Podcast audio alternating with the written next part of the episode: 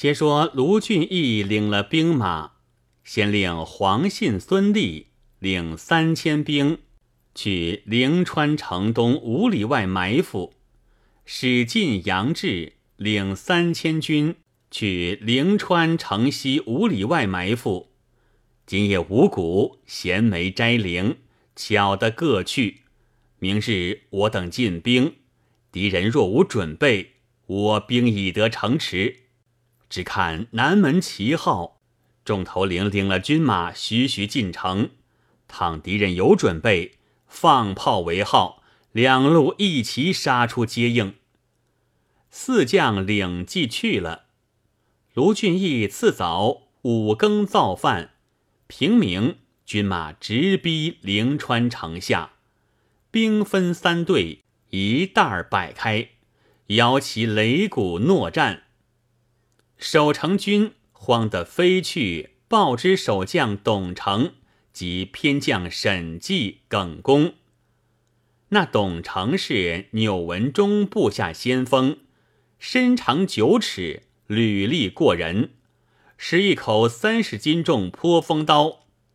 当下听得报，宋朝调遣梁山坡兵马已到城下扎营，要来打城。董承急升帐，整点军马出城迎敌。耿恭见到，某闻宋江这伙英雄不可轻敌，只宜坚守。差人去盖州求取救兵到来，内外夹攻，方能取进。董承大怒道：“破奈那厮小觑俺这里，怎敢就来攻城？”比远来避皮，待俺出去，叫他片甲不回。耿公苦谏不听，董承道：“既如此，留下一千军马与你城中守护，你去城楼坐着，看俺杀那厮。”即披挂提刀，同沈纪领兵出城迎敌。城门开处，放下吊桥。二三千兵马拥过吊桥，宋军阵里用强弓硬弩射住阵脚，只听得皮鼓咚咚，灵川阵中捧出一员将来，怎生打扮？戴一顶点金束发混铁盔，顶上撒豆来大小红缨，披一副百连环锁子铁甲。穿一领绣云霞团花战袍，着一双斜皮嵌线云跟靴，系一条红青定旧叠胜带，一张弓，一壶箭，骑一匹银色卷毛马，手使一口泼风刀。黄成立马横刀，大叫道：“水坡草寇到此送死！”朱仝纵马喝道。天兵到此，早早下马受缚，免无刀斧。两军呐喊，朱仝、董承抢到该心，两马相交，两气并举。二将斗不过十余合，朱仝拨马往东便走。董承赶来，东队里花荣挺枪接住厮杀，斗到三十余合。不分胜败。吊桥边，沈纪见董承不能取胜，抡起出白点钢枪，拍马向前助战。花荣见两个夹攻，拨马往东便走。董承、沈纪紧紧赶来，花荣回马再战。耿恭在城头上看见董承、沈纪赶去，恐怕有失。正欲鸣锣收兵，宋军队里忽然冲出一彪军来，李逵、鲁智深、鲍旭、项冲等十数个头领，非也似抢过吊桥来。北兵怎当得这样凶猛，不能拦挡？耿恭急叫闭门，说时迟，那时快，鲁智深、李逵早已抢入城来，守门军一齐向前。被智深大叫一声，一禅杖打翻了两个。李逵抡斧，劈倒五六个。鲍旭等一拥而入，夺了城门，杀散军士。耿恭见头势不好，急滚下来，往北要走，被步军赶上，活捉了。董承、沈纪正斗花荣，听得吊桥边喊起，即回马赶去。花荣不去追赶，就了事环带住钢枪，拈弓取箭。去定董承，望董承后心，嗖的一箭，董承两脚蹬空，扑通的倒撞下马来。卢俊义等招动军马掩杀过来，沈纪被董平一枪戳死，灵川兵马杀死大半，其余的四散逃窜去了。众将领兵一齐进城。黑旋风李逵误是火辣辣的，只顾砍杀。卢俊义连叫：“兄弟，不要杀害百姓！”李逵方肯住手。卢俊义叫军士快于南门树立任军旗号，好叫两路伏兵知道，再分拨军士各门把守。少请黄信、孙立。史进、杨志两路伏兵一起都到。花荣县董承首级，董平县审计首级，鲍旭等活捉得耿恭，并部下几个头目借来。卢先锋都叫解了绑缚，扶耿恭于客位，分宾主而坐。耿恭拜谢道：“被擒之将。”反蒙厚礼相待，俊义扶起道：“将军不出城迎敌，良有深意。其董承备可比。宋先锋招贤纳士，将军若肯归顺天朝，宋先锋必行保奏重用。”耿恭叩领谢道：“既蒙不杀之恩，愿为麾下小卒。”卢俊义大喜，再用好言抚慰了这几个头目，一面出榜安民，一面备办酒食，犒劳军士，置酒管待耿恭及众将。卢俊义问耿恭：“盖州城中兵将多寡？”耿恭道：“盖州有纽枢密重兵镇守。”阳城、神水聚在盖州之西，为高平县去此只有六十里远近。城池傍着韩王山，守将张李赵能，部下有二万军马。卢先锋听罢，举杯向耿恭道：“将军满饮此杯，至今夜，卢某便要将军去干一件功劳，万勿推却。”耿恭道：“蒙先锋如此厚恩，耿恭感不尽心。”卢俊义喜道：“将军既肯去，卢某拨几个兄弟并将军部下头目，依着卢某如此如此，即刻就返起身。”又换过那新降的六七个头目，各赏九十银两，功成另行重赏。当下酒罢，卢俊义传令李逵、鲍旭等七个步兵头领，并一百名步兵，穿换了灵川军卒的衣甲旗号，又令史进、杨志领五百马军，衔枚摘绫，远远的随在耿恭兵后，却令花荣等众将在城镇守。自己领兵三千，随后接应。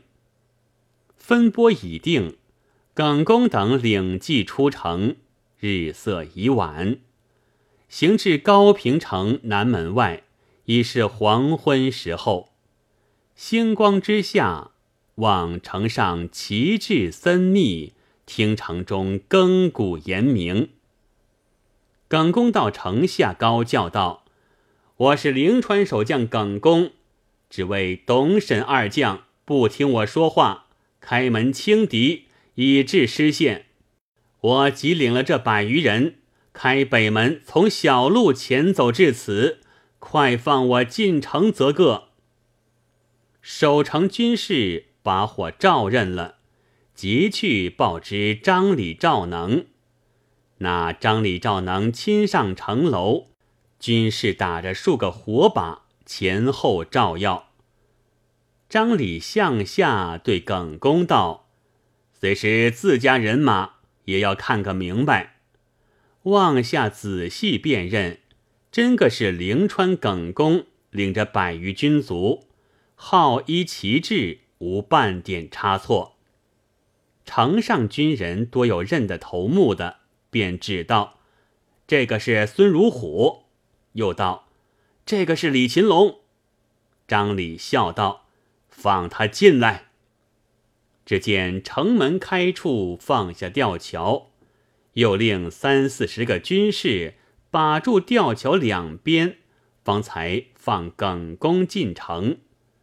后面这些军人一拥抢进道：“快进去，快进去！后面追赶来了。”也不顾什么耿将军，把门军士喝道：“这是什么去处？这般乱窜！”正在那里争让，只见韩王山嘴边火起，飞出一彪军马来。二将当先，大喊：“贼将休走！”那耿恭的军卒内已混着李逵、鲍旭、项冲、李衮。刘唐、杨雄、石秀这七个大虫在内，当时各撤出兵器，发声喊，百余人一齐发作，抢进城来。城中措手不及，哪里关得城门叠？城门内外军士早被他们砍翻数十个，夺了城门。张礼叫苦不迭，即挺枪。下城来寻耿恭，正撞着石秀，斗了三五合。张李无心恋战，脱枪便走，被李逵赶上，磕嚓的一斧，剁为两段。再说韩王山嘴边那彪军飞到城边，一拥而入，正是使尽杨志，分头赶杀北兵。赵能被乱兵所杀，高平军士杀死大半，把张李老小进行诛戮。城中百姓在睡梦里惊醒，嚎哭震天。须臾，卢先锋领兵也到了，下令守把各门，叫十数个军士分头高叫，不得杀害百姓。天明。出榜安民，赏赐军士，差人飞报宋先锋之道。为何卢俊义攻破两座城池，嫩般容易，嫩般神速，却因田虎部下纵横，久无敌手，轻视官军，却不知宋江等众将如此英雄。卢俊义得了这个窍，出其不意。连破二城，所以吴用说卢先锋此去一定成功。话休续繁，且说宋将军马屯扎魏州城外，宋先锋正在帐中议事，忽报卢先锋差人飞报捷音，并起宋先锋再议进兵之策。宋江大喜，对吴用道。卢先锋一日连克二城，贼已丧胆。正说间，又有两路少军报道：辉县五社两处围城兵马，闻灵川失守，都解围去了。宋江对吴用道：“军师神算，古今罕有。欲拔寨西行，与卢先锋合兵一处，计议进兵。”吴用道：“魏州左孟门，右太行，南滨大河，西压上党，地当冲要。倘贼人之大兵西去，从昭德提兵南下，我兵东西不能相顾，将如之何？宋江道：“军师之言最当。”便令关胜、呼延灼、公孙胜领五千军马镇守魏州，再令水军头领李俊、二张、三阮、二童统领水军船只，泊据渭河，与城内相为犄角。分拨已定，诸将领命去了。宋江众将统领大兵。即日拔寨起行，余路无话。来到高平，卢俊义等出城迎接。宋江道：“兄弟们连克二城，功劳不小，功绩簿上都一一记录。”卢俊义领新降将耿恭参见。宋江道：“将军弃邪归正。”与宋某等同替国家出力，朝廷自当重用。耿恭拜谢势力。宋江以人马众多，不便入城，就于城外扎寨。即日与吴用、卢俊义商议，如今当去打哪个州郡？吴用道：“盖州山高涧深，道路险阻。”今已克了两个蜀县，其势已孤，当先取盖州，以分敌势，然后分兵两路夹角，威胜可破也。宋江道：“先生之言正合我意。”传令柴进同李应去守灵川，替回花荣等六将前来听用。史进同穆弘守高平，柴进等四人遵令去了。当下有梅雨见张青禀道：“小将两日感冒风寒，欲于高平暂住，调摄全可，复营听用。”宋江便叫神医安道全同张青往高平疗治。次日。花荣等已到，宋江令花荣、秦明、索超、孙立领兵五千为先锋，董平、杨志、朱仝、史进、穆弘、韩涛、彭起领兵一万为左翼，黄信、林冲、宣赞、郝思文、欧鹏、邓飞领兵一万为右翼，徐宁、燕顺。马林、陈达、杨春、杨林、周通、李忠为后队，宋江、卢俊义等其余将佐统领大兵为中军。这五路雄兵杀奔盖州来，却似龙离大海，虎出深林。正是人人要见封侯记，个个思成荡寇功。毕竟宋江兵马如何攻打盖州？且听下回分解。